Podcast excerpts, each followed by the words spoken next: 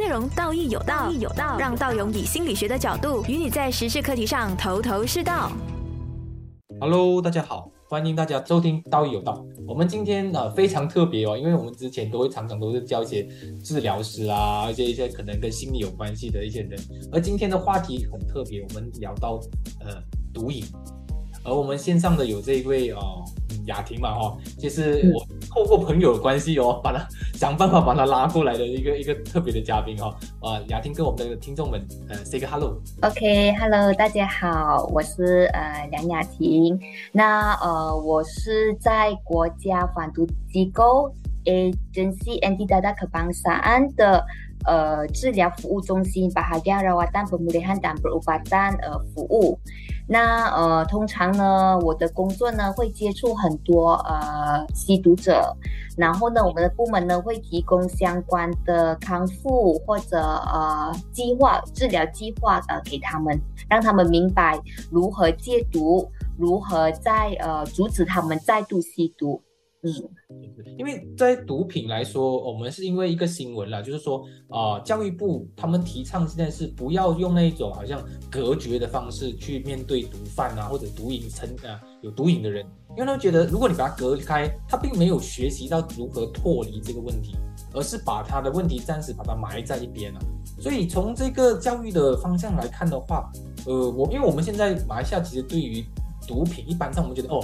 有毒戒毒所啦，我想到哎，可能把它隔开啦。我一般上我们我们对这个呃戒毒上瘾，因为很多人是不明白，有些人是隐藏性的有毒瘾的。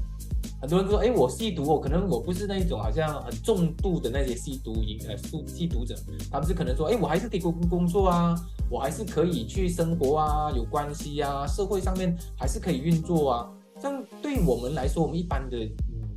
就是我们这种平嘛平常的人哦。我们该怎么去分辨所谓的吸毒上瘾的人，跟他们有吸毒习惯的人？我们该去怎么去分辨他们？这样子呢？当我们说呃毒品成瘾的时候呢，首先呢，我们需要了解什么是毒品。我觉得呢，现在社会呢，大多数对毒品有一定的误解。我们的误解可能停留在当时电影呃他们吸鸦片呃大麻的状况。其实呢，现在呢，毒品呢已经不像是。呃，跟传统毒品已经是不一样了。现在呢的毒品呢，大多数是可能一粒呃丸子，好像普通的药丸也可以成为毒品。所以呢，呃，我们需要了解什么是毒品，我们才可以谈什么叫做毒品成瘾。那呃，在英文中呢，毒品呢其实被称为 drugs，也就是药物。就因此呢，在欧美国家呢，他们通常称呼吸毒人员或者吸毒者呢，其实他们称为物品滥用者。所以顾名思义呢，大多数的毒品全身呢，其实本身就是医药用品。嗯。可是呢，当人们在使用的过程中呢，他们就发现这些药物的一些特性，然后将这些特性呢，从医药用途摇身变成大众的消费滥用物品，也就是毒品。这样我问题哦，就是突然想到，就是比如说咳嗽药水啊，一些它有一些医药性质的，但是大家会误用嘛，对，滥用嘛。那么我们会称他们为呃，诶，他们也是算是一种呃成瘾者嘛，或者是说他们只是一个好像呃很很 leisure user，就是我们呃开心啊，诶，我今天开心高兴嘛，我就喝一罐呃咳嗽药水。这样子的话，我们该怎么去区别它的那个危险性？其实呢，啊，就好像你所说的，其实呢，在我们的生活当中呢，呃，毒品其实离我们并不遥远。许多的，好像那些麻醉药品啊、精神药品啊、止痛药品，它们都是含有成瘾的成分的。可是呢，这种药品在正常的剂量下、合理使用下，或者跟着医生的吩咐使用下，其实呢，它是不会上瘾的。是。可是如果呢，我们不听医生的吩咐，随意滥用，我们只会上瘾。对，所以离我们生活最近的就是你刚刚所说的咳药水。这药物呢的作用呢，其实是与剂量有密切关系的。呃，比如当我们服用低剂量的时候呢，它其实是可以产生镇咳的作用，也就是医疗止咳的作用。可是呢，当我们服用中剂量的时候呢，它就会产生呃镇痛的作用。是。那么当我们滥用。者使用高剂量或者极高剂量，不跟着医生的呃嘱咐去使用的话呢，它就可以产生明显的快感跟亢奋，所以呢，它就会导致滥用者成瘾。所以呢，毒品跟药品其实他们是阿邦阿德来的，可是一个是走正道，一个是走邪道，所以就是如啊我们呃正确的使用药品。它就会对我们有好处，可是当我们滥用，我们不跟着呃指示去使用呢，它就会变成毒品。是，像你说的指示的话呢，如果说啊，我不是常常呃用这种药物来解放的，可是当我有压力的时候，就好像有人压力去喝喜呃喝酒。有人是用用咖啡因来提神，这些也是有相对的，有一些 drugs 的那个成分嘛，对不对？就是因为有咖啡因啊，有酒精啊，只是这些是属于那种 legal use 吧，就是因为它是合合法。但是那些不合法，只是说，比如说我偶尔有压力，哎啊不开心，我分手了啊，我心情很低落，我我买了一些这些，比如说可药水啦，然后这种来来短暂的度过可能两三个月我的低潮期，这样我算是一个。吸毒成瘾的人吗？嗯，他不算是吸毒成瘾，他可以说是滥用药品罢了。所以呢，很多吸毒呃成瘾前呢，他们其实是属于滥用。很多人就是会 leisure use，好像呃有很多呃毒贩呃戒毒的人呃，其实在我们 ADK 呢，我们称为他们为 client，因为呢我们是提供治疗，我们就不要说 label 他是戒毒者还是呃他是呃滥用物品滥用者，我们会称为他 client，让他成为比较亲切。很多人呢，他就会告诉我们，呃，我觉得我没有错，因为我不是呃滥用毒品，我不是每天吸毒，我还可以照常工作。是，可是呢，呃，毒品的危害呢，就是一开始我们的确是觉得我们可以控制毒品，就是说，比如一个星期，我可能说，呃，周末我要利用我才使用。可是久而久之呢，其实呢，这个毒品呢，它就会慢慢控制我们的大脑，就是说从偶尔使用，慢慢呢，它就会变成呃定期使用，可能以前是一个星期一次，可能慢慢就会变成呃每个星期必须要。啊，就可能一以前是一个月一次啊，慢慢的它就是可能一个月里面每个星期都需要，然后再慢慢的它就会产生呃长期的依赖，进而产生心理的依赖，这个就是我们所呃称为的上瘾。是说到这个呢，我有一个，因为我自己本身有接一些个案哈，有些可能在爱情里面大家都是盲目的，所以有男有些女生啊，或者是男生都好，他们会告诉我他的另外一半或者是他的一个呃伴侣也好。他们是有有有偷偷的去呃服食一些软性的啊毒品，可能是药丸啊，有些可能是一些呃用来呃可能大麻之类的，但是他们会一开始的时候他不知道嘛，只是到交往的当中的时候，他们已经陷进去的时候，才发现到对方是一个有毒瘾的人。但是很神奇的哦，是如果我们还没有在爱情里面，我们会觉得哇有毒瘾的人我会避开嘛，对吧？或者会觉得至少会跟他保持距离。可是你已经在那个关系里面了。很难呢，就开始他会有一种幻想说，哎，其实我的男朋友或者我女朋友他会改的，他不是那一种就是所谓的成瘾者，他们只是啊，刚才我们说的那种 leisure user，就是偶尔啊，因为朋友嘛聚在一起，因为而而且很多时候他们的那些毒成瘾的人呢，都会有一个一一群朋友，好像呃大家有伴嘛。哦，一起去一个地方包厢啊，去玩呐，然后就开始呃喝酒啦、吸毒啦，大家去开派对啊，这种方式变成是他们解压的，或者是他们社交圈圈的一种方式，而且彼此他们在呃更大的问题是。那个男生会不小心，或者是有意无意的引这个对方，就是嗯，男女好女人进入他的那个吸毒圈呢？这个你怎么看呢？因为我觉得好像有时候我告诉他说，哎，你不是有理智的吗？他说我是有理智的，可是在感情里面就好像很难去断定那个中间线啊啊！对了这雅婷你怎么看？其实呢，呃，对于我们来说呢，呃，毒瘾或者成瘾者呢，他们是可以治疗的，就说他们呃。他们是可以通过治疗康复的，他不是说呃以前所说的呃患上毒瘾就是世界末日，其实是啊没有这样的一回事。是。可是呢，很多人呃就好像啊我所说的，一开始呢，他们真的是觉得是可以控制的，可是久而久之呢，他们无论是谁，他们都会对呃毒品上瘾。所以呢，呃还有一个危险的地方呢，就是呃无论是男方或者女方有吸毒的习惯，他们会引导身边的人。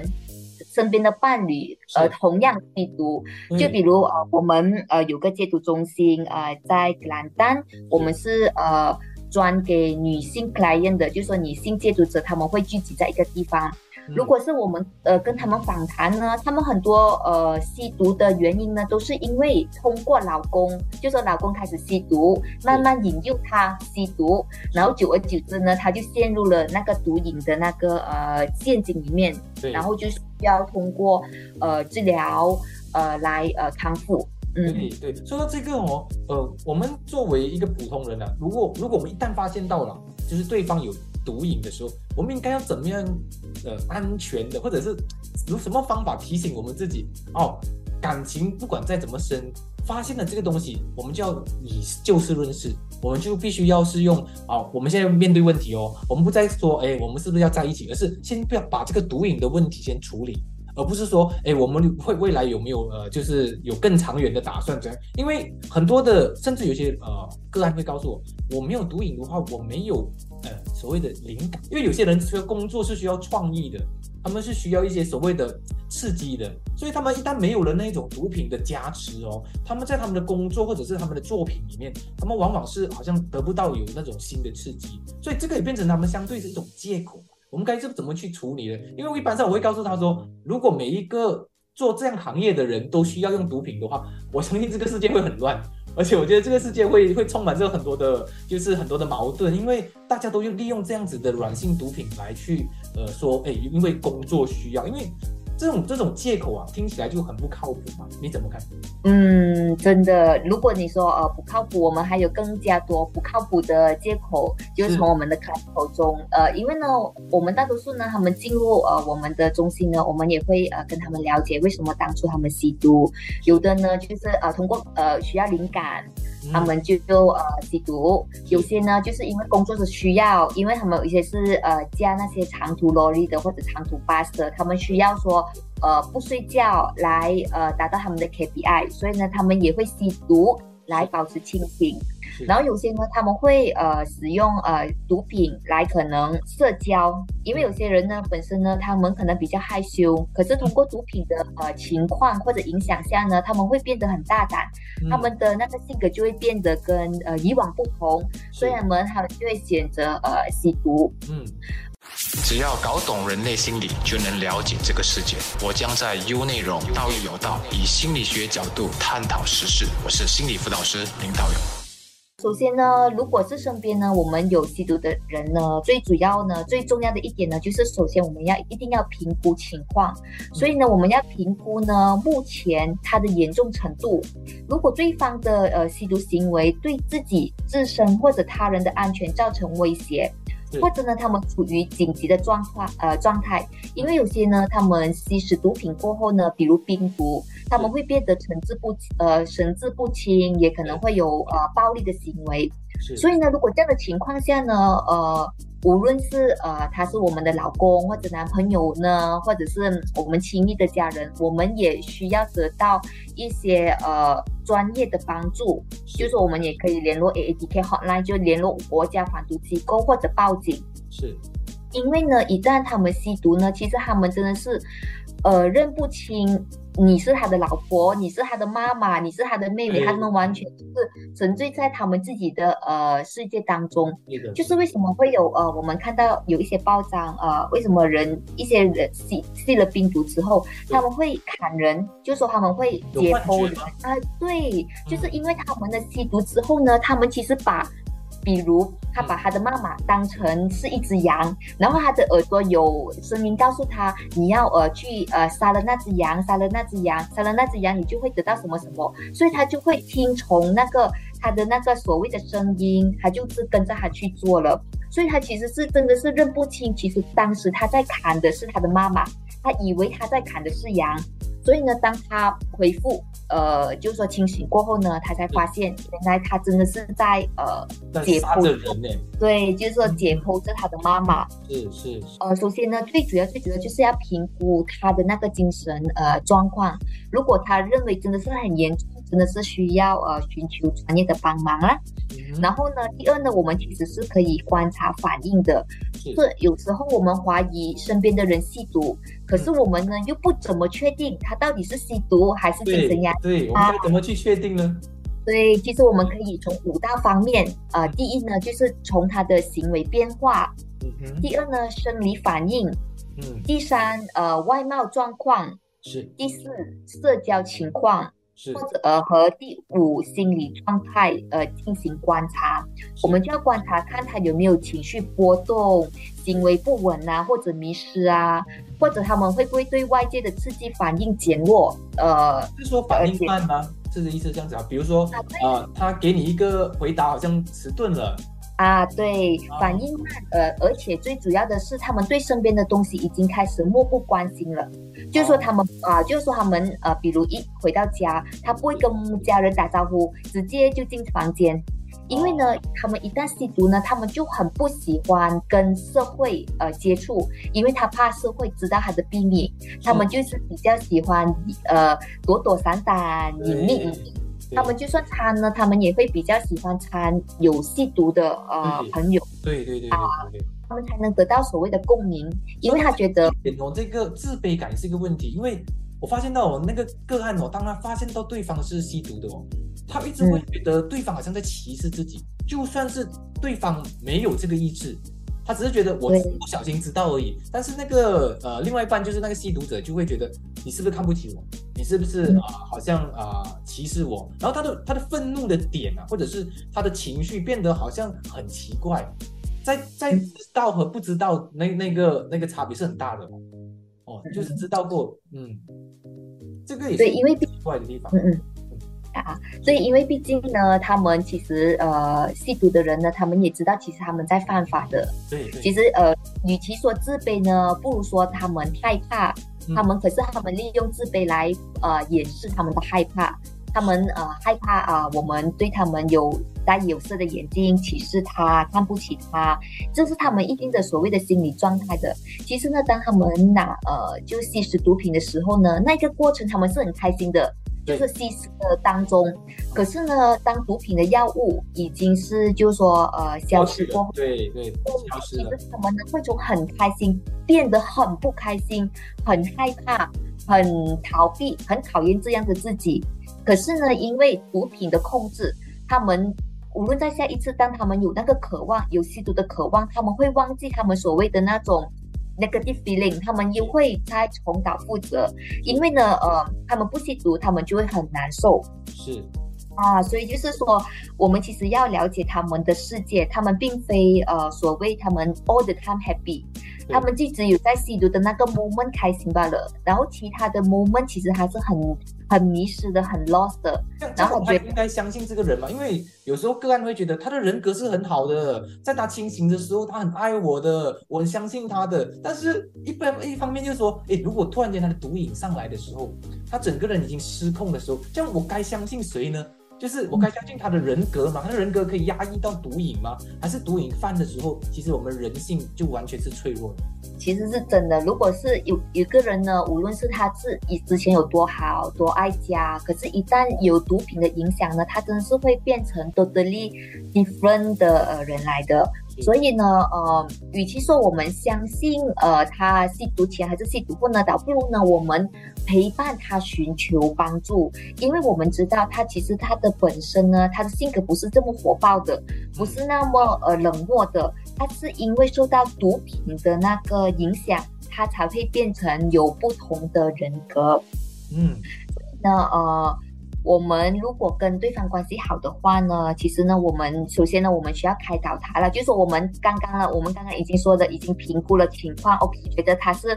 可以呃属于安全的情况。然后我们观察反应，我们就觉得他是正在吸毒。第三呢，其实我们就是应该要呃跟他好好的温和的对话。我们呢，呃，提供一些毒品的危害，让他们知道后果。然后呢，在对话的过程中呢，我们尽量呢用温和和理性的态度。我们要避免过度的指责、攻击或者加剧呃对方的防卫反应。因为很多人呢，第一呃第一反应知道家人吸毒呢，第一个反应就是指责。为什么你？毒？为什么？为什么？就会一直呃反问他。可是呢，当我们有这样的呃反应的时候呢，其实这这个只会加剧我们跟他的距离，就是我们跟对吸毒者的距离，就反正把他推开一样，对吧？对对。所以呢，其实我们的谈话呢，我们是要 more on 呃 understanding 他的情况，知道他吸毒是因为有一定的原因的。虽然刚刚所所谓的我们觉得很不 make sense 的理由，可是我们也要包容，也要相信他。呃，然后呢，我们就要让他们知道，其实是我们是很关心他的，很在乎他，很想帮助他的。要怎么说服呢？因为一般像吸毒者，他们好像疑心特别大的哦，他会觉得。你是真的吗？而且他们对我们的信任哦，比如说我是没有吸毒的，然后另外一个朋友是有吸毒的，他偏向会很相信那个有吸毒的朋友的哦。反正我们这种没有吸毒的，或者是呃像家人也好，他会觉得你们不明白我的，然后你讲的什么的话都是假的，所以变成有时候我们很想要用那种很真诚的方式去对待他们的时候，他们很抗拒。我们该怎么做呢？要怎么用耐心的方式来跟他，就是展现我们的诚意？如果他们是吸毒的话呢，他们就只有对他们有吸毒的朋友才能产生共鸣罢了。他真是会对外界的人是呃可以说是不相信的。可是无论如何呢，我们就是尽量的劝告他，就是呃。用同理心来跟他对话，就是说，呃，好好的劝告他，因为你，而且你要，呃，当你跟他进行对话的时候呢，你一定要选择在他清醒的状况，没有吸毒的状况，因为如果他吸毒的时候，他是根本听不进你所所谓的什么对他好，任何的东西都进不了哦。啊，对，最主要呢，我们要选对 timing 啦，来跟他好好的对话。当他们冷静的时候呢，其实他们的那个忧郁的心，他们其实是有的。如果那时候呢，我们跟他好好的对话呢，可能就是可以呃破防他的那个呃 barrier，呃来呃让他知道你是帮他的。那么那个比较特别的是哦，我想打岔一下，就是我有看过一个，他就会跟他的女朋友或者男朋友说。呃，如果你要我真的相信你，或者是你要呃怎么样，就是说你要得到我信任，你尝试一下这个毒品，就他会拿毒给对方抽一下。他说你要有那个诚意啊，就是说你你抽一口啦，或者是你试一次，然后你就明白到我们的这个世界，他并不是说他要你成瘾，可是他会打开一个好像一个挑战吧，一个 challenge，告诉对方说你你你敢吗？你来你要来我的世界的话，你来抽一口，或者你就来试一次。这这种我通通通常对那个。就是没有吸毒的另外一半哦，是真的是很迷惘的。这样究竟我们应该要相信另外一半为爱去赌吗？还是我们还是残酷一点，呃，现实一点，就拒绝说对不起？我觉得对于这样的事情我没有把握啊，这个该怎么做了？这个是相当棘手的感觉。嗯，当然我们是真的是要拒绝啦，因为。就好像我所说的，因为呢，他就觉得只有吸毒的人才可以理解他们的世界，所以他们就会怂恿另外一半。如果我们另外一半呢也陷入毒品呢，那么那时候更加没有谁或者没有人可以帮助到他了。所以呢，无论是我们多爱他呢，只要他提供这样的要求呢，我们就一定要果断的拒拒绝。我们的最好对他的最好的帮助呢，其实我们是寻求呃专业的帮助啦。就是说，专业的帮助就是，比如通过呃国家反毒机构 AADK 或者一些私人的戒毒中心，来寻求正规的那些专业的辅导，让他们知道如何可以真正的戒毒。加大资讯力度，提高思考程度，天天听优内容，引领知识潮流，提高你的生活高度。我分享一下关于一些呃。有多少个呃戒毒的阶段？其实戒毒呢，不是我们所说的那么容易，它是需要呃时间和需要呃步骤的。所以呢，在我们 AADK 呢，我们其实是分为呃三个阶段呢。第一个阶段呢是脱毒，就是说呃我们基本上呢会让吸毒的人呢停止吸毒，然后呢通过新陈代谢把毒品通过汗水啊、呃尿液啊排出体外。那这个阶段呢，它通常是需要一到三周或者更长的时间。这个这个阶段呢，其实只是戒毒的第一步罢了。我们呢还需要进入第二和第三步骤，才能真正所谓的戒毒。那第二步骤呢，我们就是所谓的康复戒毒。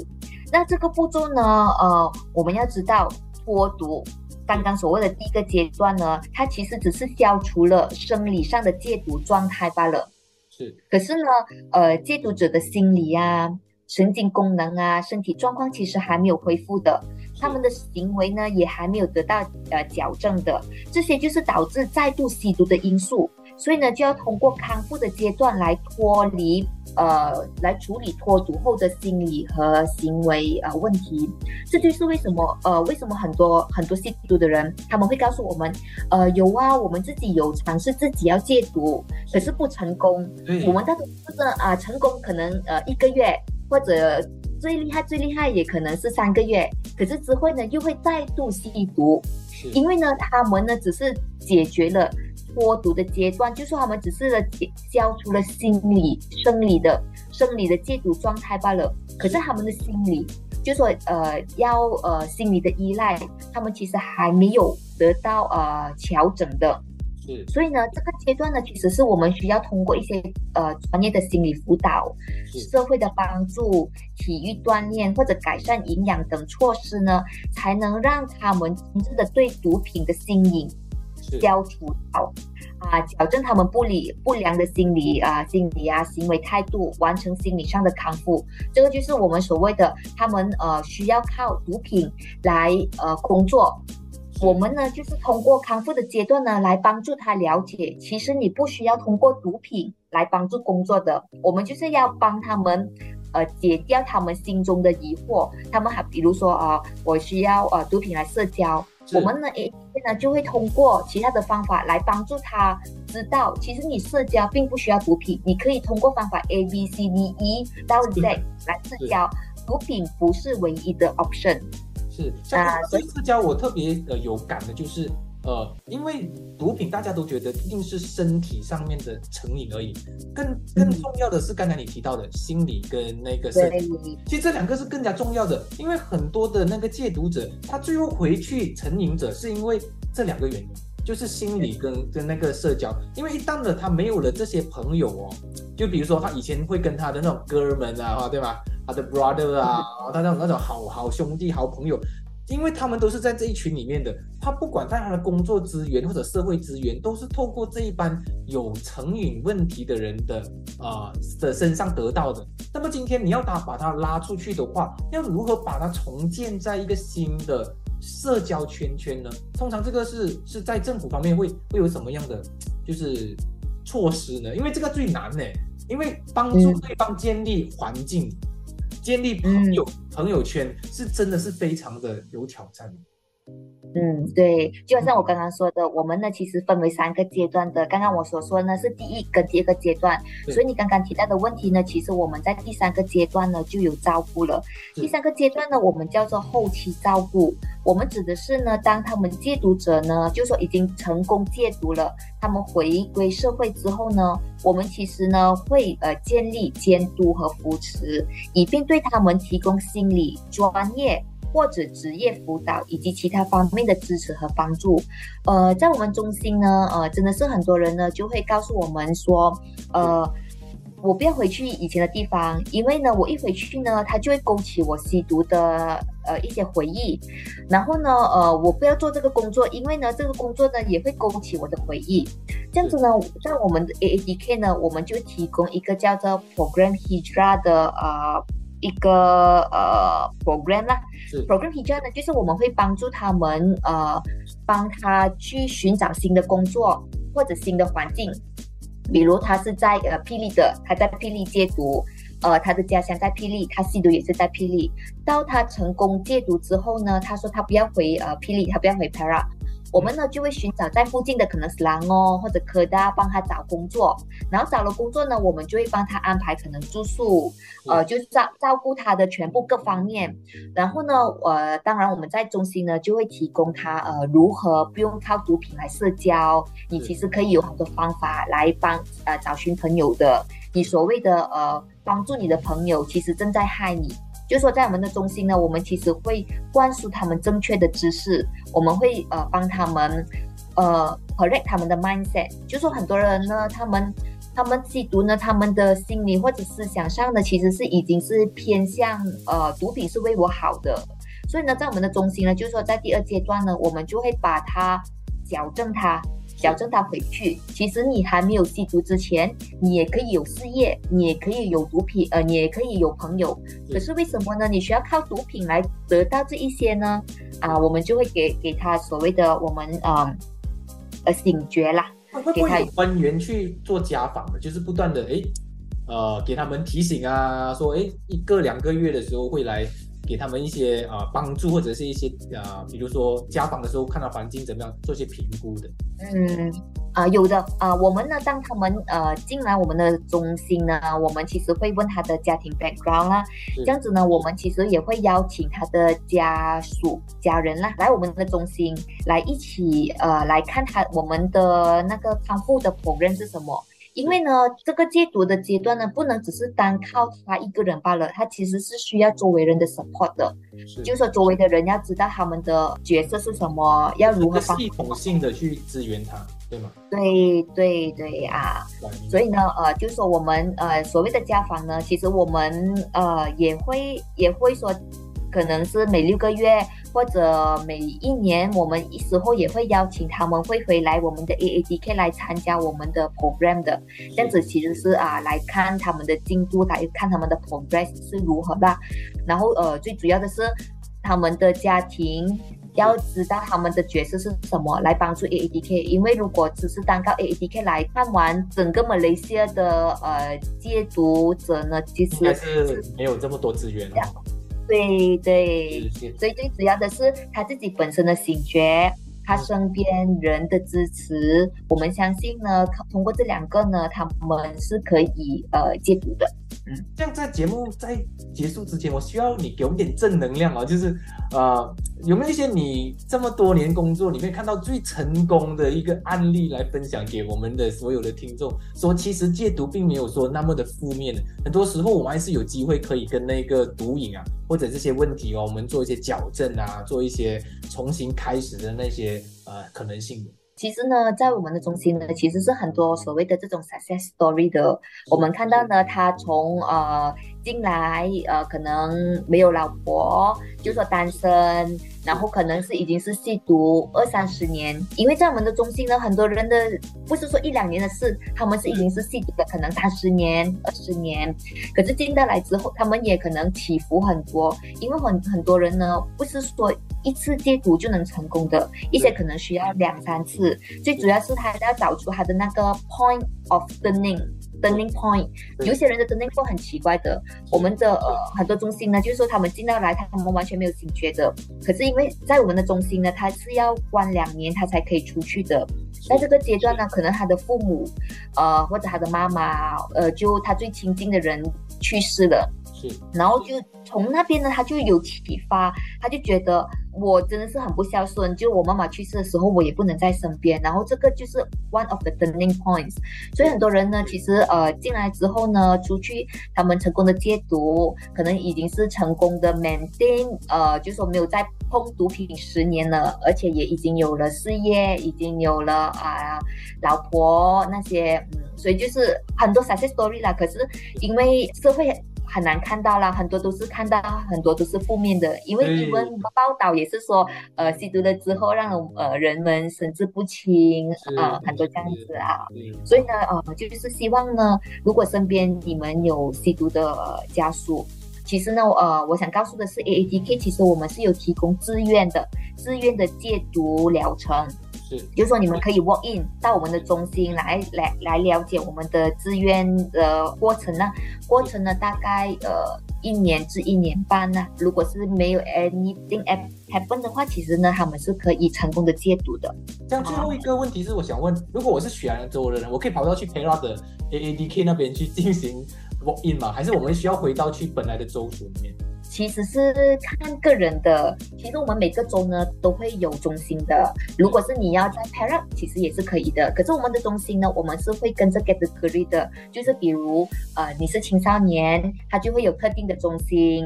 可能你是中度的中度吸毒者，我们就会有呃一些中心；如果你是轻度或者刚刚吸毒，我们就会有不同的中心的。这样子呢，如果要了解呢，就可以 walk in 到附近的 A A D K，我们有 AADK 打 era 的，就去可以了了解你是适合哪一个中心啊。那从那边呢，你就会可以比较呃了解你需要到哪个州属来接受治疗啊，因为比较 more focus 啦。如果你餐餐传播在一起，完全没有 get degree 的话，就是很很难呐。那个方法，因为治疗的方法对中度或跟轻度的治疗方法是不同的。是好，我们现在特别谢谢雅丁哦，因为我觉得这一次是非常特别的一个嘉宾哦，让我们呢就可以听众们听到一些关于到马来西亚如何做一戒毒的一些步骤啊，一些措施啊，还有一些很多的 program。我觉得这些都是需要给我们所有的听众们去了解的，因为有时候我们真的不知道毒品其实离我们很近，就好像雅婷说的，